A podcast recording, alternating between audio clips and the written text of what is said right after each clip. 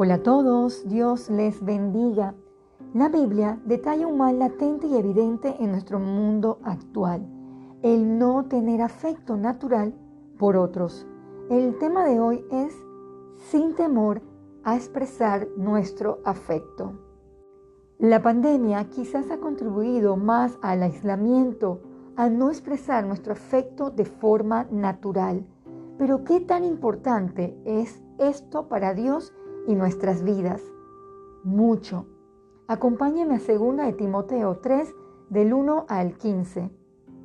También debes saber esto, que en los postreros días vendrán tiempos peligrosos, porque habrá hombres amadores de sí mismos, avaros, vanagloriosos, soberbios, blasfemos, desobedientes a los padres, ingratos, impíos, sin afecto natural, implacables, calumniadores, intemperantes, crueles, aborrecedores de lo bueno, traidores, impetuosos, infatuados, amadores de los deleites más que de Dios, que tendrán apariencia de piedad, pero negarán la eficacia de ella.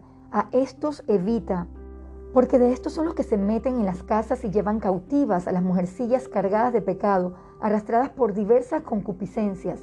Estas siempre están aprendiendo y nunca pueden llegar al conocimiento de la verdad. Y de la manera que Janes y Jambres resistieron a Moisés, así también estos resisten a la verdad, hombres corruptos de entendimiento, réprobos en cuanto a la fe, mas no irán más delante, porque su insensatez será manifiesta a todos, como también lo fue la de aquellos. Pero tú persiste en lo que has aprendido y te persuadiste, sabiendo de quién has aprendido y que desde la niñez has sabido las sagradas escrituras, las cuales te pueden hacer sabio para la salvación por la fe que es en Cristo Jesús.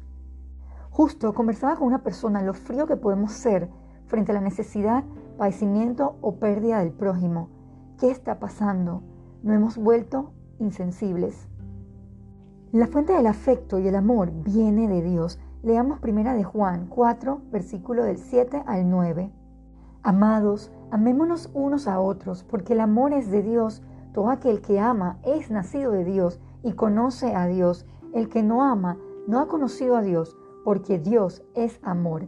En esto se mostró el amor de Dios para con nosotros, en que Dios envió a su Hijo unigénito al mundo para que vivamos por Él.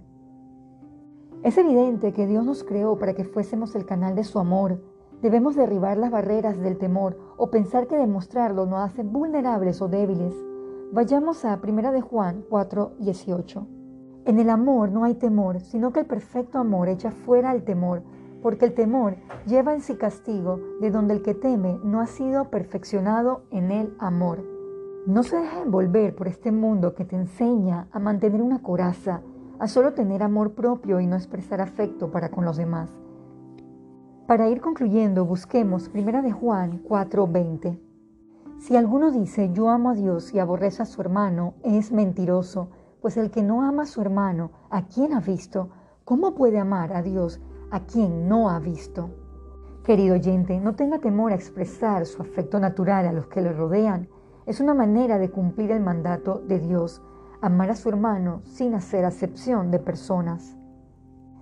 Vamos a orar. Padre nuestro, ayúdenos a derribar falsos conceptos que nos enseña la sociedad, que podamos ser portadores de su amor, que de manera natural podamos demostrar afecto a otros, ser sensibles frente a sus necesidades y muchas veces a morir a nuestros propios intereses. Todo esto se lo pedimos en el nombre de Jesús. Amén.